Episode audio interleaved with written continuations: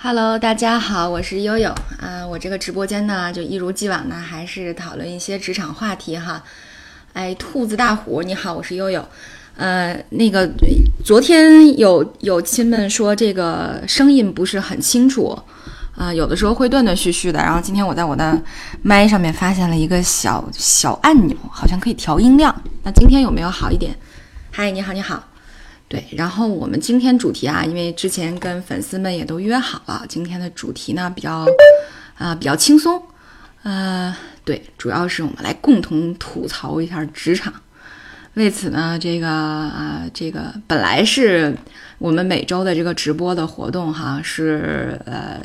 呃在讲这个 HR 的面试故事，主要是给大家介绍。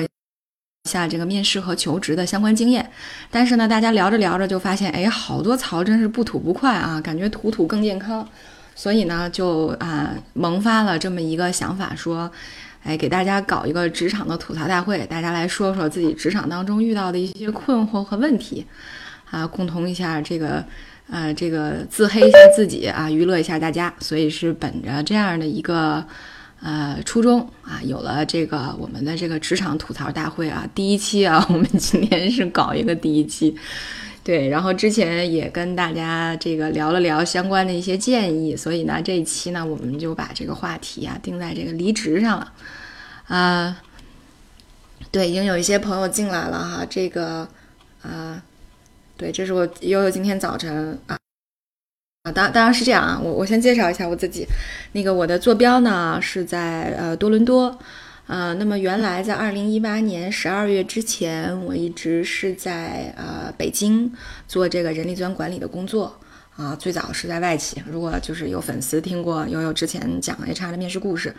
啊，也是走这种轻松幽默风的哈，就是，呃，最早是在外企，然后后来到了这个金融行业的这个国家的一个事业单位，再后来去了一个这个上市的这个券商。嗯，也是这么多年吧，那个经历了好多人和事儿。然后之前也有那个听友朋友们说说悠悠，感觉你比我们大不了多少啊。悠悠是个八零后，他说为什么你大不了多少之后这么沧桑呢？为什么这么多故事呢？我说那是因为我遇到的事儿都特别恶心，所以成长的可能相对来说就快一点。呃，对，所以这就是为什么呃悠悠有好多槽可以吐啊，有好多这个面试段子啊什么之类的可以跟大家分享。哎，再见同学，您又来了。这是又来砸场砸场子了吗？怎么着？今天一块儿吐槽一下这个呃工作当中的事儿啊，吐槽一下职场。呃，对，然后我先来说说啊，咱们这个职场吐槽大会，我觉得可以每周办一办哈，每周比如周五的时间可以办一办。对，呃，然后呢，每期我们可以设一个不同的主题啊，比如说这一周呢，经过大家的讨论，啊，这一周大家来讨一下讨论一下离职的乱七八糟的破事儿啊。对，呃，因为悠悠。我前后讲呢，大概一共就是正式的工作时间比较长。嘿，黄药之外，你好啊，我是悠悠，哎，这是我们的老朋友哈，应该不是第一次来吧？那个，哎呀，我现在记忆力简直是受到一万点暴击。哎，那个，呃，对，刚说到哪儿了？啊，对，因为呃，悠悠大概就是有有过比较长期工作，比如说多于半年以上的这样的工作，所以这个就属于这个掺和的比较深入了哈。这样的工作的机会，呃，包括跳槽的是差不多有那么四五次啊，所以可以说说是一个这个跳槽的经验特别丰富的 HR，所以，嗯，自己又跳槽，然后也看别人跳槽。是吧？也审视别人的跳槽啊。每一次，比如说别人以前有员工离职的时候，我们还给还要给人家开这种所谓的离职面谈会啊，问问人家你为什么要跳槽啊？啊，你到底是哪儿不爽啊？是吧？这种 假惺惺的形式上套路的这种，呃，反正悠悠也没少经历啊，所以这个也见过，呃，员工在离职的时候吐各种各样的槽啊，这还是特别有意思的。呃，所以呢，就是今天呢，我们就是从这个离职开始啊。呃，那那悠悠特意给这个职场的吐槽大会做了一个照片儿，啊不不不，做了一个这个小小这个封面图。这个小封面图实际上是用我的一个照片做的啊。前两天多伦多下大雪，呃，大概下了得有四十公分厚的大雪，连着暴风雪下了两天。然后等呃第三天终于雪后初霁的时候，悠悠就。这个直接躺在了这个后院的雪上，然后就躺出来这么一个大坑。我觉得特别适合这个吐槽大会的这种氛围啊，这种抓狂的、崩溃的形象啊，所以就是呃做了这么一个小封面啊，不知道大家是否喜欢？哎，如果你觉得喜欢的话，你可以给我扣个一哦。么么哒！天哪，怎么声音这么大？我们把它的声音放小一点。啊，么么哒！这样好一些了哈。啊，对对对，然后呢，啊，在这个就是悠悠职业生涯最长的一个公司呢，一共待了啊不到十年的时间啊。这这，我觉得这个在一个人的职业生涯里面可以算是挺长的了啊。所以呢，我就我就在这一次离职之后，专门呃写了写了一个，当时还写了一个朋友圈的一个一个帖子，叫裸辞。啊，因为啊，悠悠是在二零一七年的这个十二月份啊提出来的这样的一个，嘿，西屋先生和露露派，你们好，这都是这两天一直关注的那个听听友朋友们哈，那个啊，就是大家互相来吐槽，我先吐槽一下我这个，呃，不不不是最近一次，但是因为时间工作的最久的一次啊，在一个这个金融的一个事业单位工作了十不到十年的时间，然后呢，这个就我就裸辞了，然后。呃，在这个时候呢，我当时写了一篇这个发在朋友圈的帖子，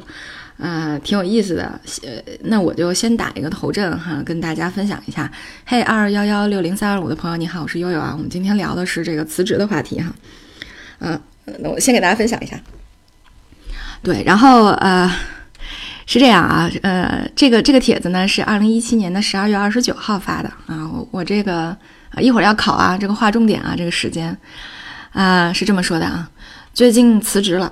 没有下家，视为裸辞。但是呢，原来以为的焦虑、不安、颓废等一揽子负面情绪，并没有像大姨妈和自付社保代扣代缴一样如期到来。为什么呢？因为姐的新生活被四个老人和两个娃填得满满的，根本木有时间不开心。感谢天，感谢地，感谢计划生育啊！再感谢开放人口政策。啊，姐这才刚刚的过了三章，这就套，这就过上了，上有四老，下有两小，左有百万房贷，右有套牢股票的大都市职场女性生活，忍气吞声的修炼了九年，干到了快掀桌子的境界。啊，悠悠深深的觉得，如果还想保住本上神这身，这通身的气派和修养，体制内铁饭碗这尊大法器还真真是抱不住了。下面插了一个。这个 表情包是皮皮虾，我们走，不和这个智障说话。哎，所以悠悠也一直搞不明白啊，有一个千古之谜：为什么生了孩子啊，包括一胎和二胎，就等于自愿退出职场竞争了呢？那你相比较而言啊，如果一个男人啊有了妻儿，就好像个人的信用值都被充满了一样；可是女人呢，有了儿女啊，就像多发了钞票一样。看起来很牛掰的样子，实际上贬值到央妈都不认识。哎呀，咱家就悠悠家老大是个早产儿，小病不断，事假多啊，所以早早的呢就被贴上了家庭负担重的标签儿。参加个英语培训吧，啊，悠悠家庭负担重，咔；出国拜访个客户吧，又有家庭负担重，咔；好不容易熬到升职吧，啊，又有家庭负担重，难堪大任，咔咔咔。你说这吃你家大米了吗，领导？哎，二二二九三二八幺五的听友你好啊，呃，悠悠这个直播间今天讨论的是那个职场的离职话题啊，现在正在跟大家分享啊，二零二零一六年十二月啊，我当时离职的时候写的一篇文章啊，所以说到这个啊，总是因为家庭负担重被各种卡啊，很多机会都错失了。啊，更不要说这个悠悠前年就二零一四年一五年的时候，这个怀孕了，哎呦，可纠结呢。当时吧，你正好悠悠从这个，啊，我没分组啊，怎么着？您是怕我领导进来是吗？哎呦天哪，我还巴不得他们赶紧听听呢。对，呃，这个姐是二零一四年怀孕的，没关系啊，姐可开放了，不怕的，没关系啊。这个特别就是吐槽吐槽更健康，一会儿那个悠悠再给大家回那个回顾一下悠悠在职业生涯里面专门办的啊，在职场中正式办的吐槽大会啊，这个规模还是很大的啊，回头给大家讲讲。对，当时呢，其实那个悠悠还挺纠结的，因为呃，刚从也就是一四年刚从英国留学回来，啊，这个嗯，其实呢，当时是想去宇宙最牛逼大学念一个博士，对，但是呢，就在这个时候就发现妹妹来了。哎呀，这个博士诚可贵，生命价更高哈。于是经过了长达了四五个月的纠结，啊，这个这个悠悠当时可能都已经能看得出来了，啊，那这个都能看出来，都被很多小朋友说，哎，悠悠姐你是不是怀孕了呀？当时我还没跟领导说呢，因为我没想好我到底是这个应该不要小朋友去读博呢，还是要小朋友继续留任，啊，所以当时还纠结了很久。哎，但是最后呢，还是觉得，生命价更高啊，所以呢，就觉得说，哎，那还是要妹妹吧。所以呢，就有了我们家小珍珠妹妹啊。然后我就在家，从怀孕五个月我就开始保胎，然后呢，基本上就 SOHO 了好几个月，一直在住院啊。于是那年呢，我的考核得了 C。但是亲们，你们见过一个啊，在住院，然后每天还要这个这个办公，然后每天还要写稿子的孕妇吗？啊，是吧？在北医三院，我估计就是像我一样努力工作着的孕妇，啊，在病床上孜孜不倦写着这个笔耕不辍的孕妇，也就我这一个了啊。所以啊，这个啊，当时呢，这个二零一七呃一六年的十二月呢，这个悠悠的父亲要病了，所以眼看着这样的这个情况还要再重新上演，咔咔咔的声音已经不绝于耳了，所以我觉得果断止损还是上策吧。嗯，啊，听友二幺九。九五幺五二四八，你好，你好，我是悠悠哈，我们在这个聊职场的这个离职的话题啊，哦对，再见说 再见，这个说呃悠悠是尊敬的领导告辞，那个嗯，我不能叫老夫，我只能叫老申，老申要去修炼上乘的武学了，签名悠悠，这个面霸也很难受啊，因为毕竟你工作了十年，这个你包括你的朋友圈也好，你的这个工作的很多的。这个内容也好，有的时候离职其实很难受，就相当于打断了骨头连着筋，哎，所以其实并也并不那么，也并不像呃说的这么从容。但是呢，有的时候你你如果你自己不把自己的青春当回事儿，估计也没人把你当回事儿了，是吧？啊，所以就在此时呢，就特别特别可恨的是悠悠在英国的邻居啊，给我发了一个电邮。我的邻居呢也是这个，呃，这个英国特别大的一个人力资源公司西南区的人力资源经理。他说：“亲啊，我现在要生老三了啊！我俩几乎是同时怀孕。说我要生老三了，说你能帮我在你当时就是我在英国留学的那个学校吗？他说你能不能在我在你们班，就是现在你老师教的那个班，帮我找两个实习生。然后又会说你打算用多久啊？然后我邻居说我用十八个月，因为产假十八个月。然后又会说去你的吧，姐才不管呢。然后邻居说别呀，悠悠，我们这一个小时给开十英镑呢。悠悠说，那个草莓马是吧？草莓马。然后我我，大家知道吧？我们家妹妹以为这个神兽的名字啊，因为她听她哥哥念到过，所以他一直以为这个神兽叫草莓马。对。所以，我后来我们就管神兽叫草莓马了啊，Strawberry Horse，好吧，Strawberry Pony。于是你大家可以想象，我心里已经有一万个这个 Strawberry Pony 飞奔过去了。我说我一个小时还没十英镑呢，你快一边玩去吧。哎呀，忘了说了啊，我这个邻居这大姐叫 Tracy 啊嗯，是英国本地人，一周呢上三天班啊，上了一年。有一天突然跟我说，他说，Dear。我一周要上四天班了，所以呢，我们家孩子呢，可能就是将来奶奶来接啊，不一定那个，我不一定能就是，呃，就是我那两天不一定来来接了。嗨，杨磊和呃兔子大虎，哎，你好，你好，我是悠悠，欢迎来到我的直播间啊啊，他说，因为我我以前这个呃这个一周上三天班，现在我要上四天班了，所以咱俩见面的机会少了。哎，我说为什么呀？为什么突然间要上四天班了？他说：“因为姐升职了。”我说：“你滚犊子！老娘在北京一周上八天班都升不了职！你一天一周上三天班还能升职？”哎呀，当时心情就是，哎，幺幺零有人有坏人欺负我啊！当然，哦对，在英国对九幺幺啊，这里有坏人欺负我，所以哎，姐妹们啊，特别是这个在直播间的女性朋友们啊，谢谢狮子和鱼儿能想象我的心理阴影面积，对对，心理阴影面积真的是很很大。啊，我看看露露派说了什么。露露派说我在医学院工作时没有周末，没有寒暑假，天天加班，累到头痛。直到现在，我给处长写的辞职信是我家窗帘 餐具该换季了，我都没时间，我要休息一下。处长拖了半个月都没跟我谈交接，我说领导再过一个周一周我就要自动离职了，因为提交辞职信满一个月。处长傻眼了，因为我不会离开。哎呦，谢谢大家送我的小心心，看来这个话题还是有很多共同话题的啊，特别是女性朋友们啊，那么在直播间的这个男同男同胞们。那个也多理解理解自己的女朋友和老婆，真的是很不容易啊。这个，所以我我相信我始终不是啊，差不多吧。比惨大会始终不是一个人在奋斗。对我原来想我说那个计划生育啊，你的好基友，婚姻法、妇女儿童保保障权益、劳动法，这个社会保障都死哪儿去了？这个众位仙女们啊，又生孩子，又得看住自己的男人，还得挣银子，时不常还得立个节啊，一不小心跌下诛仙台就粉身碎骨了。像悠悠姐这样的这个中年女妇女啊，我我可以称得上是一个中年妇女了，不敢病，不敢任性，也不敢太长时间的玩开心消消乐，怕丧失了斗志。为什么呢？因为姐的爹娘公婆也不敢病，不敢潇洒，不敢麻将广场舞，因为还要装出含饴弄孙的样子。所以啊，谁都不容易啊！咱们也不在这儿扯什么女性主义的大旗，对吧？只是希望这个职场能够 更成、更从容、更成熟的包含包呃包容我们这种各种各样的意识形态和用工方式，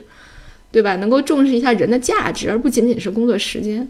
能给予点这个些许的人情味儿，不要始终冰冷。对对对，就像卢卢派说的啊，这个最后还是老实的人最倒霉。啊，所以确实是大家互相吐吐槽，你会发现真的是更健康啊。因为这个有的时候好像不能在那个办公室里面愉快的吐槽，对大家也很担心说啊，悠悠直接这么吐槽会不会伤害到谁？悠悠已经喝西北风好几年了啊，在多伦多自己创业呢，对，所以就特别想把就职场中好多有趣的断层给大家展示一下啊。其中离职就是很好的一个断层。那么之前我们在二三四这个晚上直播都是规律的这个讲面试的这些断层啊。所以实际上，啊，内容虽然不断不尽相同，但是还是这个还原给大家一个共同的这个修仙历练的这么一个 仙境吧，哈。哎呀，这个将来啊，我想肯定还有更多的这个二胎的妈妈，也会有二胎的爸爸，特别希望这些先生们也去分点时间去关注自己的子女啊。所以当时这个这个裸辞的感觉就是。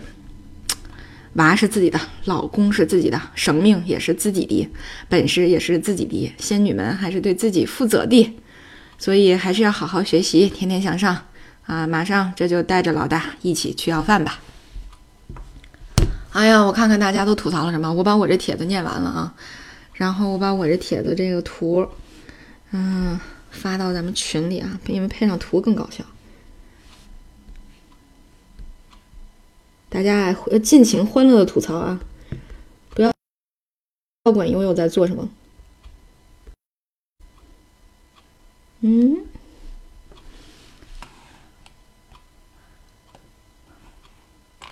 对对对，我对，哎，对你 get 到了我的爆发点，因为我这个故事还没有完，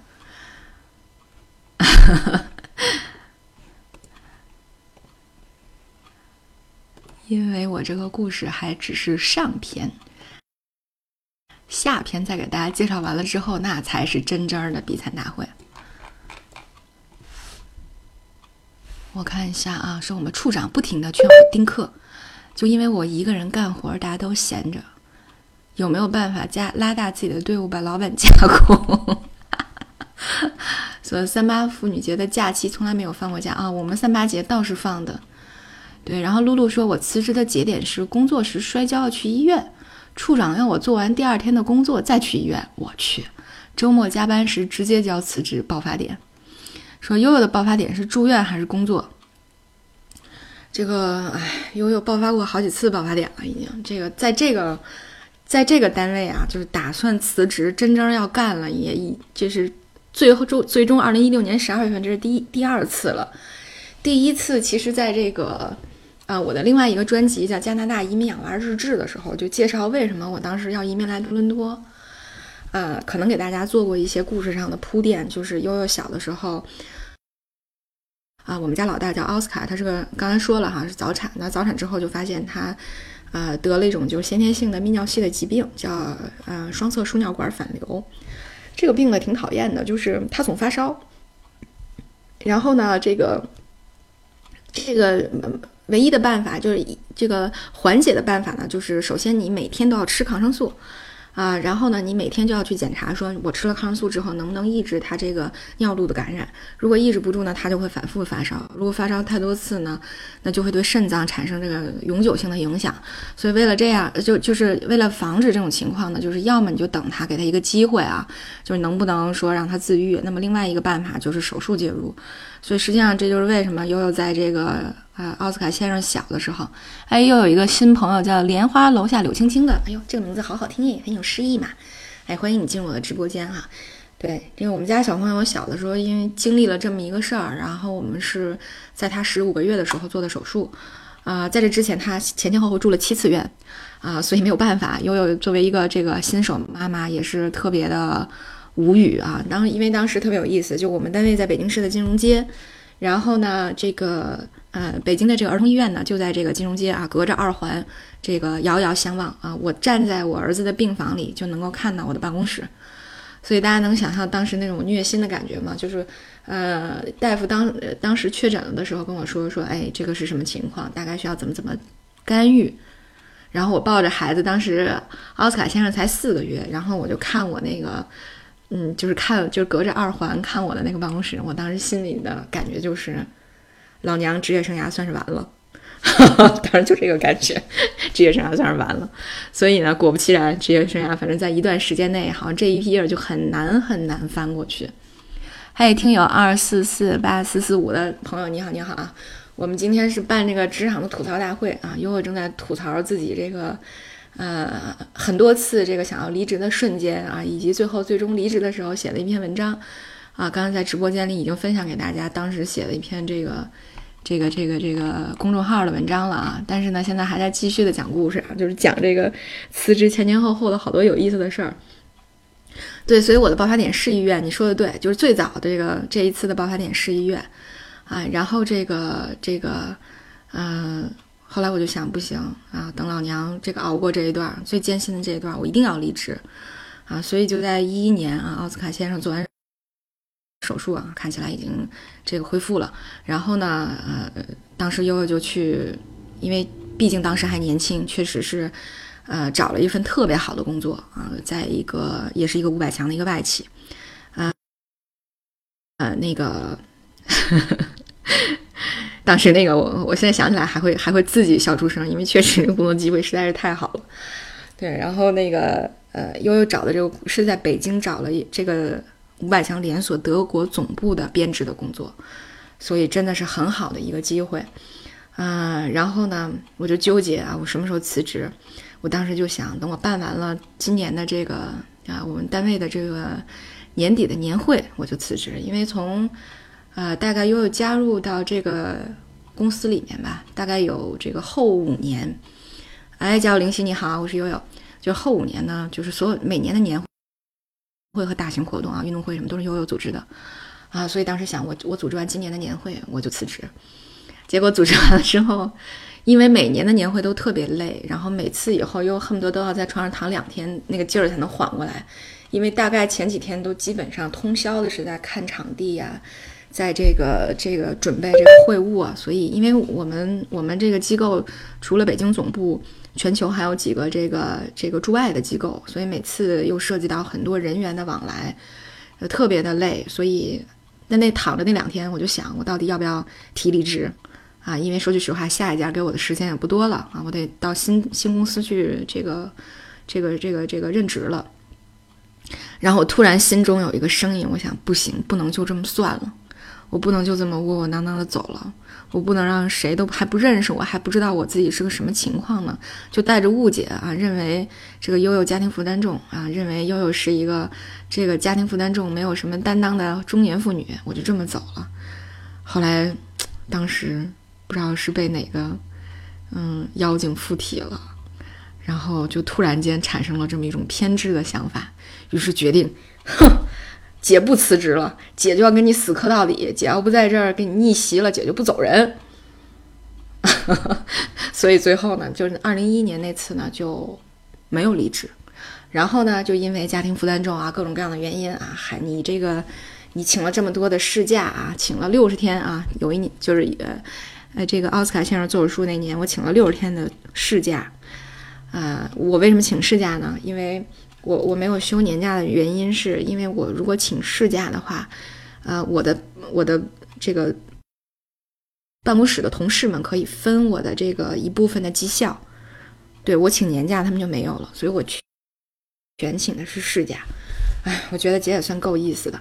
啊，所以在这次之后呢，啊，就被调到了我们啊，我之前也提到了啊，我们单位这个电话表的最后一个部门啊，叫工会，所以悠悠就一直在在这个自己从呃，就刚来的时候一百多人啊，我当时做招聘，自己把这个机构壮大到了四百多人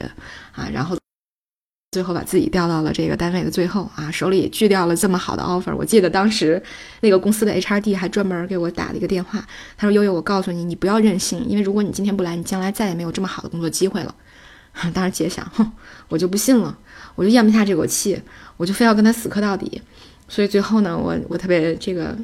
智商为零的把这个工作机会给拒了，然后继续在我们这个 这个机构里死磕。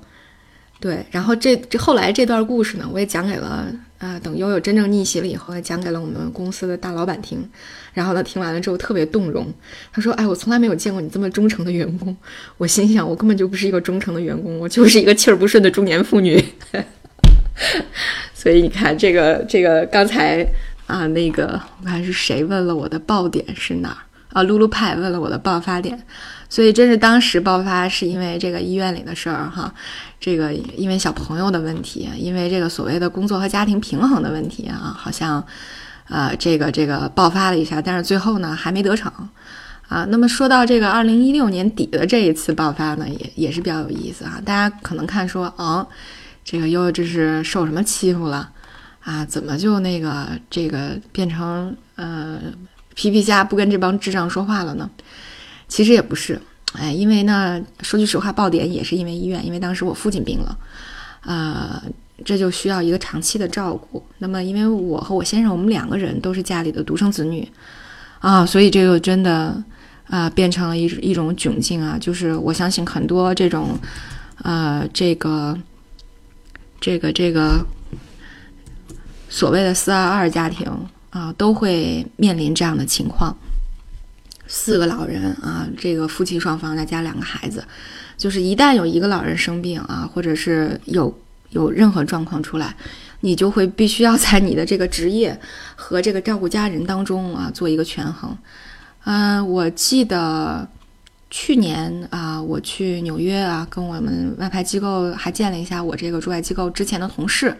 嘿，张鑫你好，我是悠悠。我们现在在吐槽职场了啊，今天说离职的话题呢。对，然后他就说：“他说，哎呀，他说你这个原因我我倒是能理解啊，说但是我不明白，那不有很多有护工啊，有什么的，为什么非要你亲自照顾呢？”我说：“这可能每一个人的这个对情感上的需要不一样啊。”我说：“我觉得我父亲病了，而且病得挺重，当时啊还抢救过两次，所以我说我觉得当时我只能我只能选择这样做啊，呃，所以我我想可能有的人不同，比如我们大老板，就比如说他呃。”这个家里遇到这样问题的时候，他可能还有这个兄弟姐妹帮他承担。可是到了我们这一代呢，你就发现你没有办法，你只能做出这样的职业选择，没有人帮你分担。嗯，所以相当于其实第二次的爆点呢，也是也是也是由于这个医院的问题啊。但是呢，就是悠悠当时干了一件挺酷的事儿，悠悠不想把这个父亲病重的事儿跟单位说。哎呀，舒心姐姐你来了，你好你好，我是悠悠。哎，我们在聊我们这个这个这个，呃，辞职的事儿呢。哎，悠悠说到这一六年从这个工作十年的单位离职的时候，呃，其实挺挺难的啊，因为当时这个父亲病重，然后呢，我又不想说，呃，跟单位的领导说这个我需要照顾啊，我是个什么什么情况，因为悠悠已经体验了一次，在在这个我们家老大小的时候生病住院，你去照顾的时候。大概会是一个什么样的待遇？我已经不想再被侮辱第二次了。我觉得当时就是这么一个心态，因为说句实话啊，这个。呃，这个爱你的人，他在旁边，如果看到你遭受了这样的劫难，真的是想帮你帮不上，然后他还会产生很多负，你还会很把很多负能量转移给他，对吧？那么，呃，那些不爱你的人呢？其实如果知道了这样的消息，就是在旁边看热闹的。所以悠悠当时做了一个很酷的决定，悠悠说：“我不，我不，我不会把这个消息跟任何人讲。”所以大概在我辞职到我辞职之后六个月啊，我爸爸最终啊。这个情况稳定，出院了以后，我才第一次说给了我原来这个单位的一个呃，这个德高望重的一个大姐听，啊，他第一次知道之后，他说她都哭了，他说，哎，我真不知道你面临了这，你面对了这些事儿，呃，然后呃，我我但但是悠悠觉得，嗯，到目前为止啊，我觉得我的选择还是对的，嗯，就是为什么呢？其实什么样儿就是办离职最快呢？像我们这种体制内的机构，就是相看两厌的情况下办离职最快。啊，你能够最没有负担的去去这个做你想做的事儿。我几乎是交了辞呈以后的第二天，就呃一脚踩进了这个北京的三零幺医院啊，这样一踩就是四个月。我在整整整在三零幺医院待了四个月。这四个月里，如果有人约我出去吃饭，我还正常的跟他们吃饭啊。但是转回头，我又坐地铁回到这个我爸的病房去照顾他，从中间从来没有跟任何人说过。所以我觉得我那个时候可能都得了那个叫什么微笑抑郁症了。啊，所以其实，呃，那一段时间还是挺苦的，啊，但是呢，这个想想吧，也觉得自己没受太多羞辱，为什么呢？因为这就还有另外一个爆点，事情是这样的啊，就是，呃，那个悠悠留学回来以后呢，这个工作一直很勤勉，然后终于从这个啊排名到最后的这个机这个这个部门啊，给调到了这个领导的身边儿。啊，所以呢，就一直在做这个企业文化的相关的事情，然后中间又办杂志啊，然后又落实一些，就是具体做一些政策落实，所以实际上呢，就做的还是挺好的，挺红火的。所以呢，领导就说：“哎呀，这个很快啊，你就可以看到你的整职业生涯啊，将将有进步了。”哎，然后呢，就在这个十二月份，这个就在悠悠犹豫说。啊，我要不要照顾我爸爸？我要不要全职照顾我爸爸的时候，爆点来了，就是 升职的名单里没有悠悠同学，然后悠悠很生气，确实很生气。对，因为这个时候呢，就像呃，这个压死人的最后最后一根稻草哈，就我这个抉择，我要不要下，要不要下？哎，最后这个事儿来了，没有你，哎，那心想这何必呢？啊，我记得当时特别逗，我们单位一共是四百来个人，啊，这个升职升了两百零六个人。啊，这个悠悠又成为了留级的一代啊！因为悠悠当时给大家讲啊，为什么有之前有朋友问说为什么悠悠要选择出国留学啊？因为出国留学为什么呢？因为那年的升职没有我，我留级了。哎，结果这一年特有意思，又没有我。哎，悠悠于是说，这个人啊就不能被反复的羞辱两次，对吧？就比如说你小孩小时候病了，现在呢你家里又有人有家人需要照顾，如果再来一次，相当于被重新被羞辱一遍，对吧？这一页又要翻不过去了啊，那个。呃，同理，你晋升一次，你留过一次级了，现在又让你留级，啊，那么就相当于你你被羞辱了第二次，然后特别逗，然后于是在这个，呃，这个这个升职的第二天啊，就是这个公告发出来，人人事任免发出来的第二天，悠悠就提交了辞职信，跟悠悠同一天提交那个姐姐更有意思，因为我俩呢，呃，在十一月底的时候刚一起去这个，一起去这个那个呃旧金山参加了一个培训。啊，我们俩在一块儿待了七天，然后当时悠悠还说：“哎呀，悠悠要不要辞职啊？要不要辞职啊？”这个姐姐还劝我，她说：“哎，悠悠不要辞职，你看你现在是吧，又在领导身边，然后做的工作又很好，大家对你又这么这么认可，这个平台又很喜欢你，你在这上面相得益彰，你的职业生涯会很好，你不要辞职。”她还劝我，结果呢，最后我俩一天提的离职信，然后后来呢，领导就分别找我们俩谈，说你俩去美国出差去培训，你俩干嘛了？是不是一块儿讨论怎么写辞职信了？所以实际上为什么呢？因为那个姐姐也在他们那一级比较里被留级了啊，所以这个 真的真的很郁闷。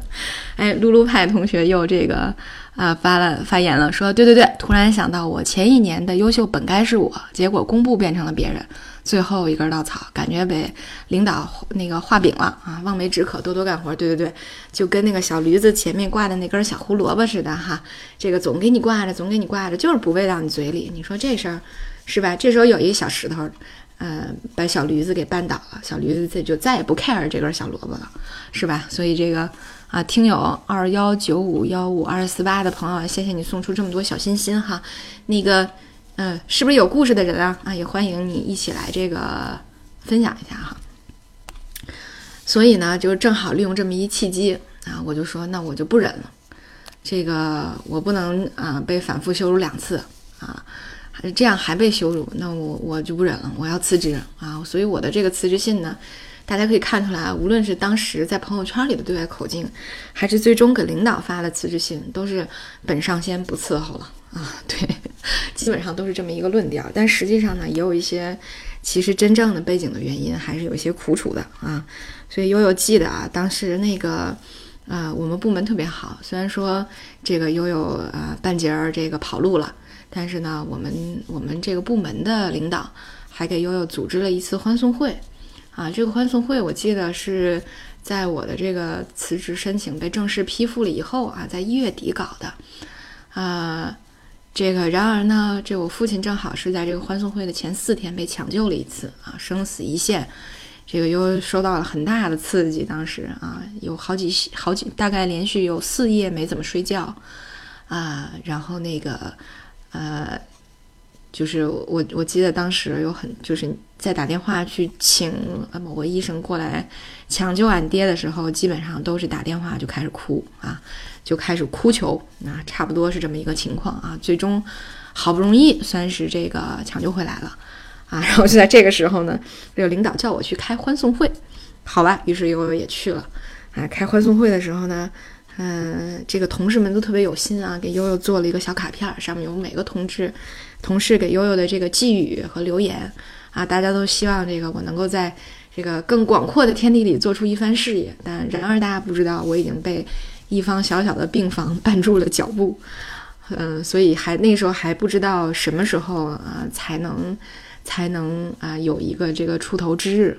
啊。我想可能跟大家现在被这个疫情关在家里的感受是非常非常类似的，对。所以最后那个，我记得当时说到动情的地方，我的领导还哭了，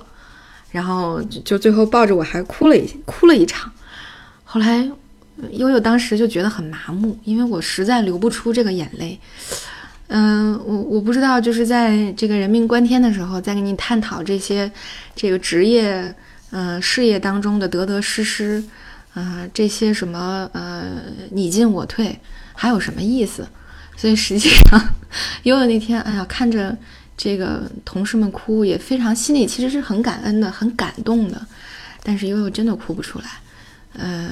所以这这就是为什么悠悠说啊，我经历了好多次离职之后，现在越来越对这种聚聚散散的事儿是看淡了的。呃，然后就回到了我刚才在念我这个朋友圈的时候啊，当当时刚才画了一个重点，我说我是这个二零一六年的。呃，二零一七年，呃，二零一六年的十二月二十九号，呃，发的这个朋友圈啊，但是呢，这个，但是呢，在呃三十一号的时候呢，我又呃发了另外一个朋友圈，就是抽的二零一七年的年度的那个呃抽签儿，然后现在这个帖子已经打不开了，但是能看到当时发帖子的这个题目叫做我抽到的二零一千一七年的年签叫做你谢剑，你。哪儿去了？谢见。嘿，子璇你好，我是悠悠啊。我们在讨论职场话题，我正在八卦我的这个前些年的这个离职经历啊。因为每个人离职都很多是一是一部血泪史啊啊！如果你有什么呃这个觉得有趣的故事啊，可以呃分享给我们啊。这个大家还有有有了解大概你谢剑是啥意思吗？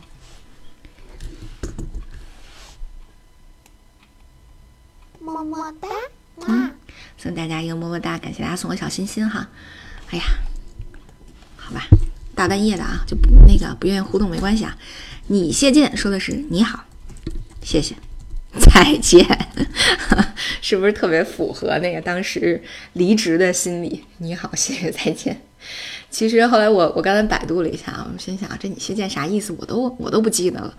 啊，他说你好，谢谢再见是任何人和人之间都可以用三个词来形容的一个关系，啊，所以啊，就是珍惜不要惋惜，大家要告别过去，迎接未来，珍惜拥有。哇塞，好好的一个签儿啊，啊，所以我现在看了之后，我觉得很好啊，这个签儿真抽的不错，差不多就是，哎，你好，我的单位啊，我的领导，我的同事们，谢谢大家对我的帮助，再见了您嘞，解颠儿了，所以差不多悠悠在二零一六年和二零一七年这个这一次啊，比较轰轰烈烈的辞职当中啊，本来给自己设计的人设是一个潇潇洒洒的啊，但是实际上呢，大家看不见这个这个背后的这个嗯。这个啊，打打掉了牙也要和着血泪往下咽的这么一种苦楚，所以我想，可能在辞职的时候哈，当我了解到更多的呃朋友们、这个同事们辞职的时候，可能有很多的情况都是这样，就是在我们所了解的那些辞职的那些理由里面，什么因为家庭原因啦，啊，因为这个求学啦，因为什么移民啦。各种各样看起来冠冕堂皇的理由后面，其实呢都是那些这个真正被伤透了的心和真正在滴着的血。唉，所以说起来，刚才这个有朋友说这是比惨大会，可不是吗？这还能不是比惨大会吗？是吧，亲们？这个你说，这个这是吃谁家大米了，对吧？有很多情况下，比如像像我像我们之前所经历的这种，呃，体制内的机构，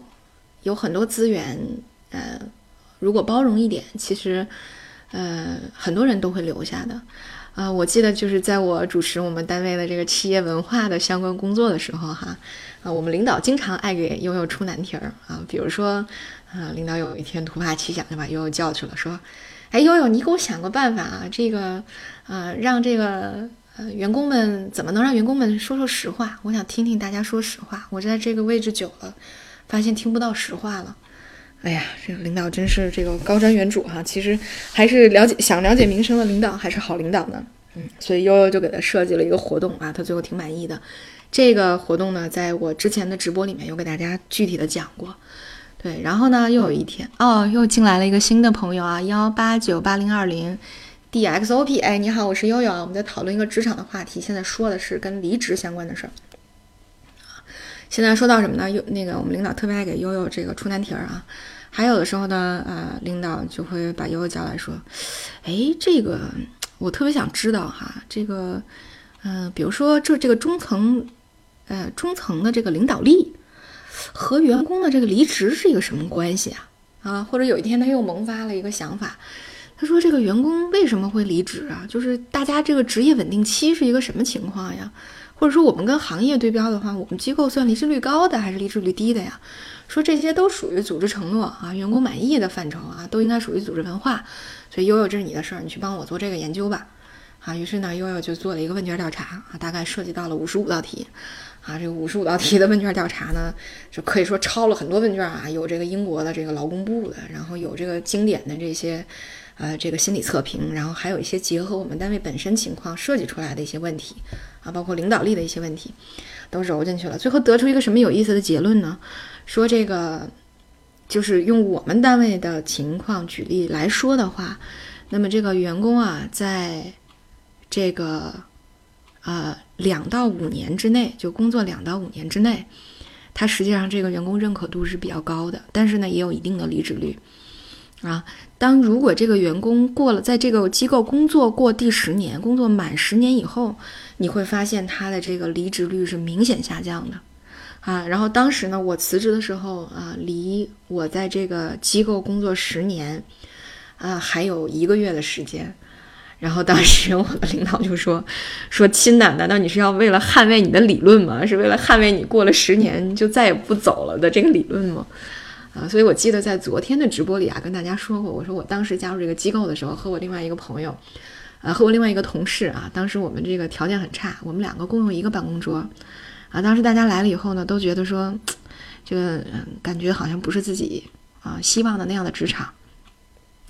然后呢，就把这个离职的流程啊打成那个打印出来啊，放在抽屉里。每天他拿出来看看，然后给悠悠看看，他再拿出来看，给悠悠看看。我俩一直办公了，合署办公了两个月，每天他都会拿出来这张纸看。但是这个哥们儿现在还在这个单位工作，悠悠已经离职了。我觉得这充分证明了一个什么原理呢？就是大家经常会说的所谓什么温水煮青蛙，就你时间长了，慢慢适应了，你适应他的文化了，而且你也恐惧外面的世界了，你可能就很难离职了。啊，好像真的是这样。我还没有辞职过啊，兔子大虎说，对，其实呃，有很多人问悠悠说，哎，我在遇到某些瓶颈的时候，啊，我要不要辞职？啊，就是我悠悠在这个差不多三十五岁啊，遇到这个中年瓶颈以后，这个周边的朋友问这种问题的人越来越多。就是他说，哎，你看你是学人力资源的，你搞这个职业生涯的，哎，你给我们说说你这个，在你看来我们要不要辞职？其实悠悠一般啊是劝和不劝分的，啊，宁宁宁拆什么宁宁拆十座，哎，怎么着？那句话怎么说的？就反正不拆一座庙吧。嗯，其实呢，这种。就是劳动关系，如果你是很长期的已经存续了，其实你已经认同他的文化，他会给你一种安全感，你也认同了。其实我觉得这样工作挺好的，因为你会发现，当你适应了一个机构的文化，适应了这些同事和领导的风格以后，你工作起来会越来越舒适。你就像悠悠，如果你让我回顾我呃的职业生涯里面最快乐的时光，啊，其实大家都可以回顾一下，这个是一个挺好的问题。嗯，我有时候面试的时候也会问，让大家回顾一下。职业生涯里最快乐的时光，对，就是是在哪个公司做的哪段工作，啊，其实这个对对你的这个可以说对你的职业选择来说，或者说对你的这个呃整个这个职业的幸福感和满意度来说，都是非常重要的一个思考。你比如说拿悠悠来说哈，悠悠在以前。嗯，一直觉得说我在呃微软实习的那一年是最快乐的一年。想想为什么呢？因为呃周边的这个同事们都是这个 IT 的工程师，然后他们都很都很简单，所以人际关系非常非常简单。然后我们在一起呢，就是做项目啊，人力资源的招聘的项目，校园招聘的、社会招聘的。我们还自己这个呃这个呃这个设计了一个人力资源的一个招聘系统，就专门。给这个中国市场的中国劳动力市场设计了一个招聘系统，而没有用微软自己传统的这个招聘系统，所以我们当时那个招聘系统还得了一个奖。我们当时牵头的那个博士，啊，现在是特别有名的一个游戏公司的一个老大啊，在业界也是很有名。所以我就想，哎呀，我和这么多光辉的人啊，这么多这个业界的精英们啊，一起工作过的那段特别开心的时光。呃，就像这个呃，在大学里一样，同学们之间的那种，所以觉得哎呀，真的是很开心的一段。但是后来呢，再回顾一下近期的这些快乐的时光，又觉得说，其实悠悠辞职之前的那一段时光是最快乐的，而悠悠辞职的时候也非也很清楚的知道，那个时候是我工作状态最好的时候，然后精力最充分，然后经验最丰富，然后对这个机构最了解的一段时间。啊，所以呢，这个其实从工作本身，或者说从我的同事团队本身，悠悠没想辞职，但是无奈呢，当你遇到这个这个这个人生当中重大的考验的时候，当这个时候你的组织的任何一个方向给你压一根稻草，你都崩塌了，你的职业生涯都会崩塌。哎呀，所以辞职就是这样的一个问题。哎，然后好，所以我我现在想说的这个离职的这个。全部的故事就是这样，所以，呃，这个这个，如果大家呃有，当你有这样的考虑的时候，哈，呃，就像我之前在直播里面说到的，大家想两件事儿，就是一个是我在这个啊这一段这个职业生涯里面，我最快乐的时光是什么？我是不是珍重它？呃，二一个呢，就是说，呃。我全部的闪光点有没有都给你们展示完？如果没展示完的话，我绝不出你这个门儿。反正对于悠悠这样的人来说，对，反正我觉得我最后是淋漓尽致的展示了一下我自己到底是个谁啊，我到底是几斤几两的人，我才从这个这个机构走的，也是为什么最后我觉得，嗯，说是对工作留恋，但实际上也没有遗憾的一个原因。嗯，所以这个离职部分呢就到这儿，然后还想大家跟大家聊个什么事儿呢？因为前两天有一个朋友啊，应该狮子和鱼儿吧，目前正在面临这个要离职的事儿，所以他就问了我一个问题，他说：“你觉得中年以后这个找工作，就你离一旦离职以后，你找工作怎么办？嗯，你有没有遇到各种各样的挑战和困难？当然有，呃，而且呢，这个。”我我觉得这个挑战是非常不易的啊！我我继续来讲讲我后面遇到的事儿，就是当我在医院里照顾我爸爸大概四五个月，有小半年以后呢，我终于这个我们能回家了啊，每天能回家了。这个回家之后呢，悠悠就说说那我就开始找工作吧，啊，无论是找一个啊全职的，当然是最理想的，实在不行我就找一个兼职的呗，对不对？但是你会发现这个。你你作为一个中年出来之后，真的是非常非常尴尬啊！再加上，呃，再加之这个悠悠之前的这个情况，都是一个体制内的这么一个工作，这就产生了一个所谓的断层。什么断层呢？就是说你的预期和这个职场上能够提供的职位的断层啊。这个这是第一个，就是比如说你想，我想找一个人力的副总的职位啊，但是这个职场上人力副总的职位。呃，人家有人家的要求，对吧？他可能和你之前的这个在事业单位的工作背景不尽相同，这是一个。二一个呢，就是手段上可能不一样。就比如说，人家招人力资源副总的时候，人家可能没有办法从通过社会招聘招了，啊，可能更好的是通过猎头啊，甚至是最好的呢，可能是通过这个呃员工的推荐啊，自己的朋友圈里面发展一下，可能更值得信任啊，所以这又产生了第二个断层。啊，所以悠悠就很难受啊。还有第三个断层是什么呢？可能是跟悠悠本身的情况有关系，就比如说。你像我们这种事业单位啊，呃，薪资水平很低，但是呢，你 title 又走到了，就是你的职位又走到了差不多，呃，可以呃从事一定管理、有一定管理角色的这样的职位了。但是如果你拿到市场上去对标，你说啊，我也想找一个跟这个差不多的这个这个管理职位哈，管理带管理角色的这种职位，那你会发现，我一般的企业操作都是啊，我从外部企业跳槽过来，我给你涨个百分之十啊，最高最高涨百分之二十三十，这都已经很超纲了。但是发现你的工资就这个水平，人家涨个百分之二十三十，也根本到不了这个职位该有的那个薪资水平，所以这又产生了第三个断层。所以我没有办法去呃这个取信一个企业说啊悠悠真的有这个能力啊悠悠真的有，因为你的这个呃怎么说呢？你的这个价价格没有办法去在这种呃自由竞争的市场上证明你的价值，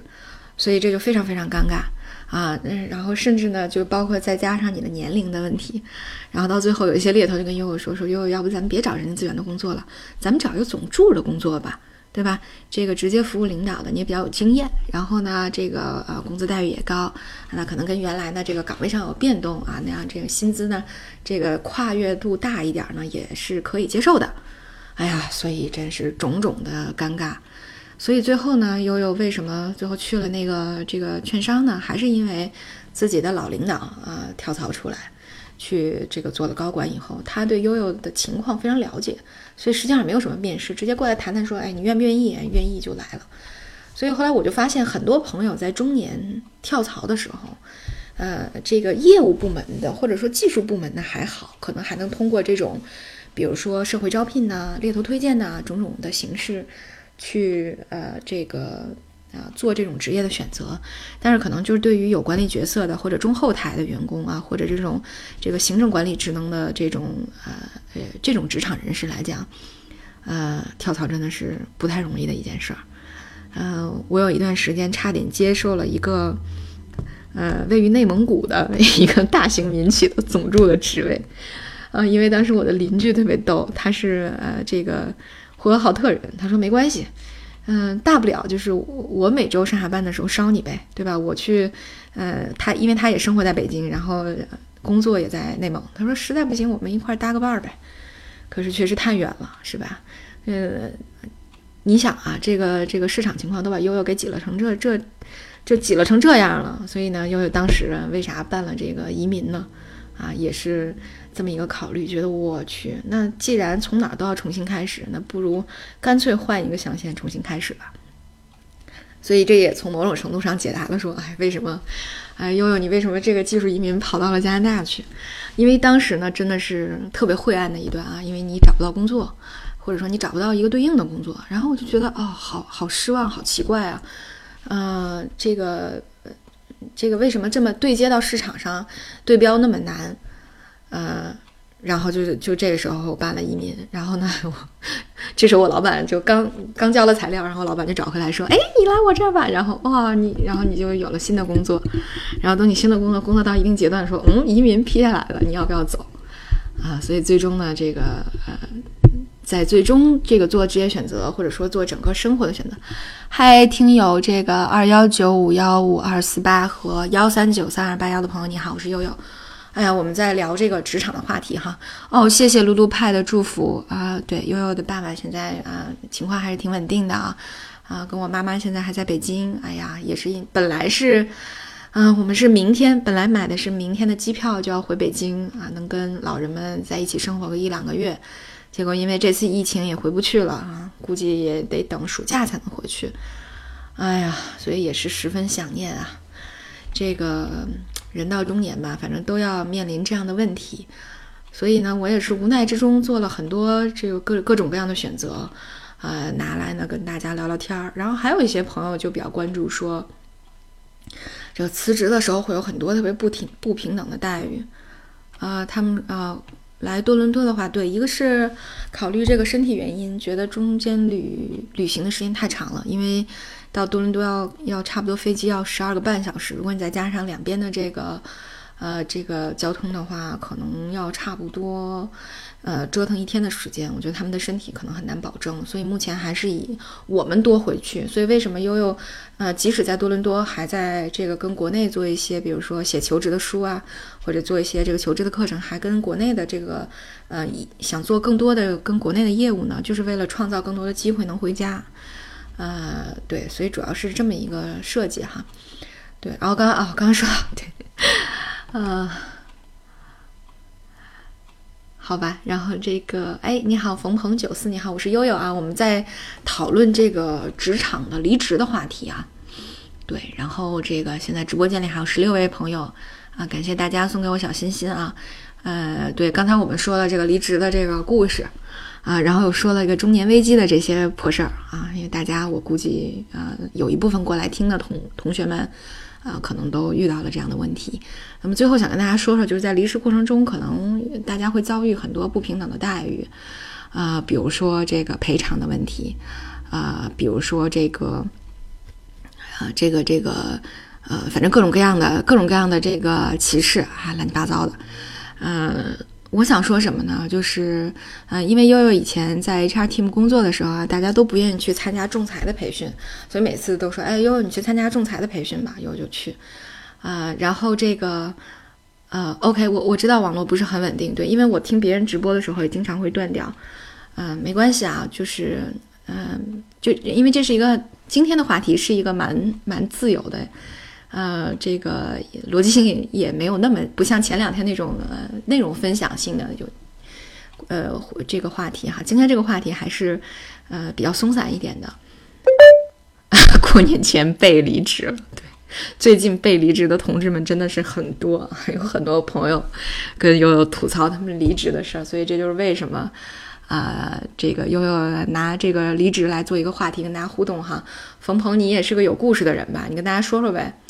呃，悠悠在离职过程中，呃，自己处理的和，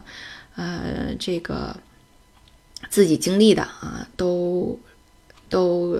有中间都有很多乱七八糟的破事儿。对我想让大家知道的是，第一个就是仲裁是一个很好的方式啊，因为，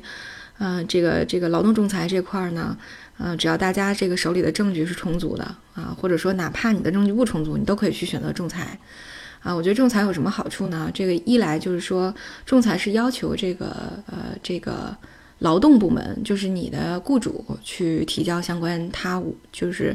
呃呃他有理的证据啊，所以实际上呃或者说你你提出的这个仲裁要求是呃是这个雇主方去举证的，对吧？雇主方必须举证提供素材的，所以呢，实际上这个对你个人的压力非常小。二一个呢，其实仲裁多了的话，我觉得对这个雇主来讲也是一种规范他，呃，离职操作的一种方式，啊，就是他会可能通过更多的仲裁，甚至是这种诉讼的过程，啊，去规范他管理的方式。那么以前，呃，悠悠在外企啊，或者在事业单位和这个民企里面，呃，都见到了很多类似的操作。由于啊，相当于就是你就成了一个吹哨人，你明白吗？你你在这个层面上吹了一个哨，可能将来就会惠及到很多人。所以我认为，如果大家认为自己受到了不公平的待遇，其实是可以仲裁的。而而很多的这个呃仲裁，比如说呃涉及到薪酬的，呃这个呃都是呃有这个两年的这个追诉期，所以时间很长。什么时候想想仲裁都可以。而仲裁的成本，我记得是很低的啊。当年我咨询过，我记得个人提出仲裁成本可能也就是十几块钱还是几十块钱，嗯。所以实际上，如果你提出了以后呢，雇主都会主动的跟你进行协商啊。所以我觉得这就主动了很多。幺三八零二四六的朋友，你好，我是悠悠啊。我们在说离职的事儿。那悠悠受到的这个这个这个这个所谓的不公平待遇是什么呢？就我记得悠悠在那年啊，我我是十二月底辞职嘛，对吧？一月初批的。然后呢，前一年的这个工资有涨。那实际上它的涨幅部分是二六二零一六年的涨幅部分，悠悠是应该这个享受的。还有齐天大圣，你好，我是悠悠。对，在仲裁的过程当中呢，他比较支持你的这个劳动收入，呃，但是呢，对于跟绩效相关的，比如说呃这个绩效的工资或者是奖金，可能这个支持的效力就偏差。但是呢，和这个福利和薪酬相关的啊，就是工资和薪酬相关的这块的这个支持力度还是很大的。啊，所以呢，就是说，比如说你涉及到前一年涨了工资啊，你离职以后他们没有给你补钱，啊，或者是他们发了福利啊，是属于你在职期间的福利，而你没有收到，只要你有充足的证据，或者说哪怕你只要知道这样的一个信息，你都可以去仲裁，啊，所以这个悠悠当时没有仲裁啊，悠悠只是放了狠话，放了狠话之后很快就补上了，对，所以这个大家要啊也要合理的对自己进行维权。嗯，然后这里面呢，就就还想跟大家说一个哦，齐天大圣啊，你好，你好啊，我是悠悠，我们在聊这个跟离职相关的话题啊，我们有很多这个离职和被离职的故事。啊，刚才悠悠给大家讲了自己的啊各种纠结，这个各种这个挣扎啊，尽管喜欢工作，但是还是由于种种原因啊，最后这个这个离职了啊，离职之后呢，啊，又又遇到了这个中年危机啊，确实也不容易。所以这个，我觉得其其实这是一个永恒的话题。为什么我觉得这个拿来做直播挺好的呢？就是因为其实大家可能都会在自己的生活中，呃，遇到过，或者是有可能会遇到的。所以我觉得听听都没有坏处，对吧？大家每个人的故事拿来分享，可能都会成为我们将来能够绕着走的一个坑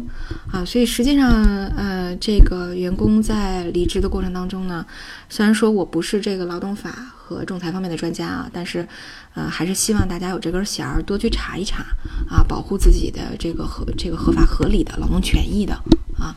哎，你好，你好，你好，幺三五六七五二的朋友，你好，我是悠悠。呃，其实呢，今天的主要的内容就跟大家说到这儿。嗨，L I N P Z 幺三幺四，你好，我是悠悠。呃，哎，怎么好像夜深了，反而大家这个呃这个 来直播间的更多了呢？对，然后悠悠是在呃这一期里面给大家回顾了一下自己的离职故事，啊，对，然后这个时候呃，露露派又提了一个问题，说悠悠怎么看待总助的岗位？如果没有追随前领导，会转行总助的岗位吗？哎呀，我这个呃当时是比较纠结的一件事儿，就是因为从薪酬角度上讲，可能也总助才能对得上。但是实际上，从这个，呃，这个自己的专业角度来讲呢，其实，呃，并不是，呃，特别喜欢类似这样的工作啊，呃，觉得可能和自己的这个领域还是不太相同，所以这也是为什么纠结来纠结去，最后等到了我们那个，呃，这个前领导的这个机会，对，所以我是不太喜欢中年转行。啊，我觉得这相当于把你所有的优势都摒弃掉了，而你在劳动力市场上，呃，所谓的资本还有哪些呢？对吧？刚才我在开这个直播之前，在听我那个毕业的学校啊，就人民大学的劳动人学院。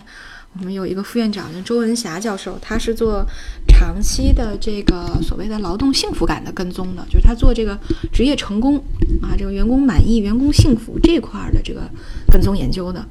然后刚才他一直在做直播，我觉得可能和我们的专题会有一些这个覆盖的地方。我刚刚就过去听了他的直播，听完了以后，我觉得有些挺有启示性的。他就讲到说，他在最后这个直播最后就讲到了，他说这个员工怎么才能成功呢？呃，员工成功是要靠资本的。这个资本是什么呢？是你啊，在这个既往啊工作当中所积累的工作经验、你的朋友圈和你的这个专业能力。所以我想，如果就像悠悠一样，如果真的从一个 HR 的岗位跳到总助去了，可能这些资本就都没有了。那么将来你在获得幸福感的可能。也就会降低了，因为说句实话，可能对于悠悠来说，这种幸福感就来自于，比如说哈，现像现在，啊，这个比如说跟大家做一些关于面试的、关于求职的一些沟通，一些小小的培训，或者说我写类似的这个、这个、这个我专业领域的书，我都会觉得很有意思，我都会觉得这个有回报，对我自己是一个专业上的回报。可能这个，嗯，现在这个、这个、这个财务上还没有没有收入哈，但是呢，嗯，但是它确实让我感到幸福。就像我刚才说的，为什么我觉得从上一家就是从这个工作很久的公司，呃，离职的时候，这个感觉打断了骨头连着筋呢？因为那个时候我就发现，哦，原来悠悠最擅长做的可能是人力资源这个整个板块当中企业管这个企业文化的这个部分，比如说这个，嗯，呃，做一些企业文化这个员工员工的内部刊物啊。呃，然后做一些这个相关的活动啊，做一些调研啊，项目性的工作，这个可能是悠悠的一个兴奋点。悠悠特别喜欢项目性的工作，对，就是你经过一个阶段，这个能够有一个收获的，能够有一个结局的，呃，这样的工作，所以我觉得可能更适合我。这也是为什么，呃，我一直呃没有就是去跳总助的槽，而是一直在等待的原因。啊，我相信这个行业里面还是有机构，呃，会会需要这个企业文化方面的人的。而我呢，从头到尾都做过，我觉得总会有的。嘿，宁心依依，你好，我是悠悠，我们在讨论一个职场话题哈。对，然后说到这个呢，最后悠悠还想跟大家说哈，就是呃，在我找工作那个期间呢，我还去了一个能源的公司啊，去面试一个这个企业管理的这个这个企业文化的职位啊，因为当时。这也是个上市公司啊，特别有意思。然后，嗯，悠悠从公司离职以后，把自己在猎聘啊，还有这些猎头的所有的简历全都收回来了。但是呢，只发了一份简历，就是这份简历只和企业文化有关。嗯，我当时就想，我就不信这个行业里面就没有一个呃专门需要这个做企业文化岗位的人。我觉得一定会有这样的企业，所以我就放了一份这样的简历。我说，我就等。我就一直等，我一定要等来我喜欢的工作，啊，然后呢，终于有一天有一个企业，啊，约我去面试啊，他说我们要有一个这个企业文化的一个一个这个企业文化总监的工作一个岗位啊，说我们看你的这个经历啊，还是这对这个方面还是很专业的，所以想去聊聊，哎，所以我就真的是满心期待的去聊了啊，这个公司真的离我们家很远。但是我当时想的话，如果这个公司靠谱，我一定要去，因为说句实话，我觉得我工作当中的幸福感完全来源于这个工作内容的本身啊，就是，呃，领导再再再苛刻啊，这个企业生态再不好，我觉得我都有能力，呃，去对它进行影响，把它调整成一个，呃，有正能量的，能够给大家滋养的一个文化，我觉得我是有这种信心的，对。但是呢，去了以后，我就发现哦，为什么我之前在。这个这个以前的那个关于面试的直播里面，经常会跟大家讲，这个面试是很重要的。为什么？首先，它能让你多情景的去应用你的技术，你会发现哦，你能搞定很多场场面了，对吧？这是一个原因。二一个原因就是说，啊，当你知道怎么问问题的时候，当你在面试当中知道怎么去观察面试官和面试形式的时候，你能你能鉴别出来哪些企业是这个行业里面的大猪蹄子。啊，所以就是那次面试啊，他们这个组织了一次群面，所以我觉得很少，已经很少有企业在做这个企业文化啊，所谓他们一个呃领导岗位上会组织群面这样的形式，所以我也很好奇。我去看过之后，我发现这是一个没有什么章法的公司啊，然后我又看了他的这个财务报表，我发现他的这个呃这个所谓的能源行业、新能源行业的收益。嗯，并不像他所说的那样，所以经过了方方面面，我觉得面试当中给了我很多线索，让我觉得这个企业是不太靠谱的。对，然后最后呢，呃，尽管哈，呃，他能够给这个跟总助一样高的这个薪薪资，我最后也没有去。呃，大概过了四个月以后，这个企业有一个员工啊，不知道通过什么方式要到了悠悠的微信跟我联系，他说：“我知道你跟别人讲说你去这个企业面试过这个岗位。”啊，哎，幺三九零幺四二三的朋友你好，是悠悠。对，然后我们接着讲啊，他说，哎，你就烧高香吧，亏得你没来。我今天加你就是想告诉你，亏得你没来，你都不知道现在这个岗位就是让大家那个认购股票的，根本没有什么企业文化，就是认购股票。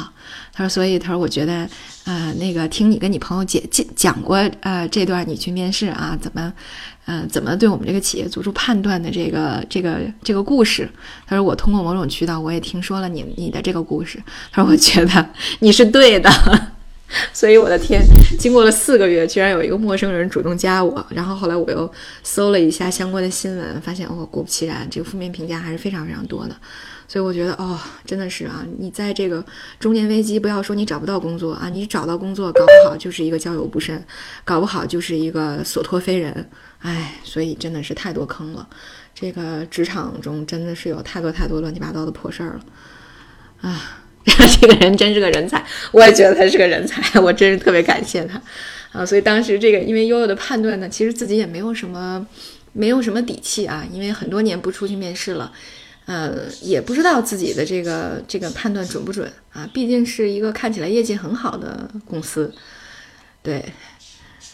是吧？还要这么复杂找到人吐槽，所以你可以可以想象这个，呃，这个企业的操作多么天怒人怨了啊！连听到我这种周边的这种小槽点的人都过来，一定要跟我吐槽。大家也能想象到是一个什么样的情况了啊！确实，因为他们的员工的规模很大，大概有几万人都被坑了，所以是非常崩溃的一件事儿啊！那一年，呃，如果是能源行业的，可能呃也是一个影响比较大的一件事儿了啊。对我我我就不说人家具体是谁了，啊，也省也省得给我自己找麻烦。对，所以其实，嗯，我觉得悠悠在这个离职，然后啊又找工作，然后又离职又移民的过程当中呢，也是遇到了很多有趣的事儿哈。所以这一期呢，我们就啊吐槽到这里啊。这个如果大家后续还有一些这个有趣的离职故事，啊，对对对，中年危机什么啊，关于这个性别歧视啊，那什么等等。啊，包括这个很多人对之前我有很多朋友说，哎，你你能不能吐槽一下现在的考核呀？这个考核标准什么三六零考核太恶心了，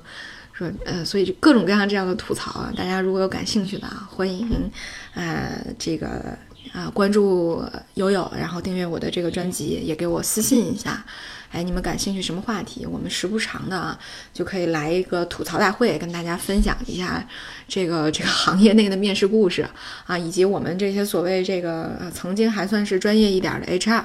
啊，然后呢，也跟大家来分享一下自己的这个相关的行业内经验。对，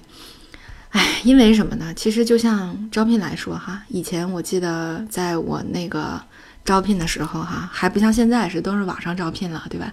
大家都在网上投投简历。啊，当时都是在这个这个投纸质版的简历，啊，因为因为这个从大学就一直在学校的就业办啊实习，然后后来又到企业去实习，啊，见了太多这种堆了这种一坨一坨的这个简历啊，这个恨不得能能堆一米高啊，堆堆满半间屋这样的简历。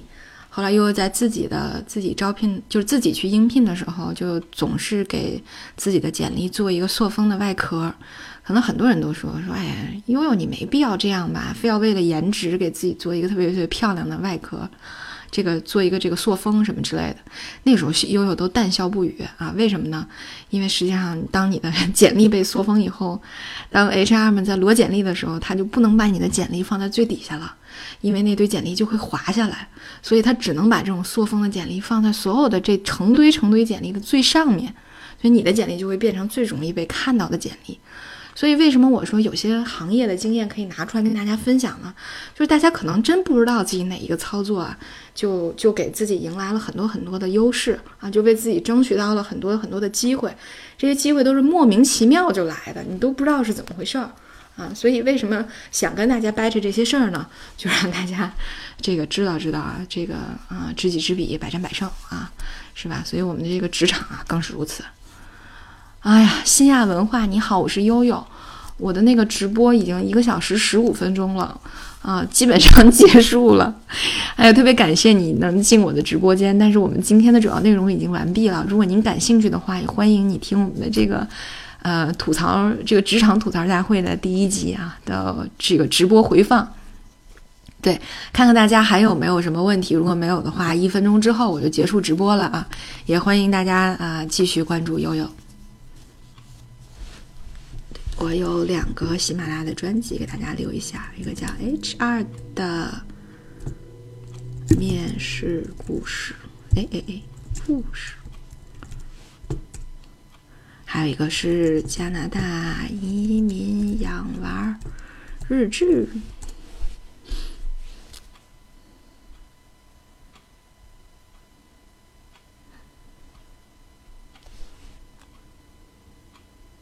哟，呃，宋同学也进直播间了。我们今天的直播内容主体刚刚结束，哈哈哈哈刚来就结束了。我送你一个么么哒吧。对，欢迎你收听直播的回放。哎，露露派这时候又问了一个问题，他说：“啊，本科毕业面试的时候自带迷你订书机，啊，叶尾夹帮到了其他面试者，然后就被 HR 关注到。”这些也算大学生找工作的 tips 吧，对对对，这尤其是在面临这种千军万马过独木桥的这种呃情境下哈，可能稍微一个呃这个呃怎么说周到一点的操作呀，或者这个嗯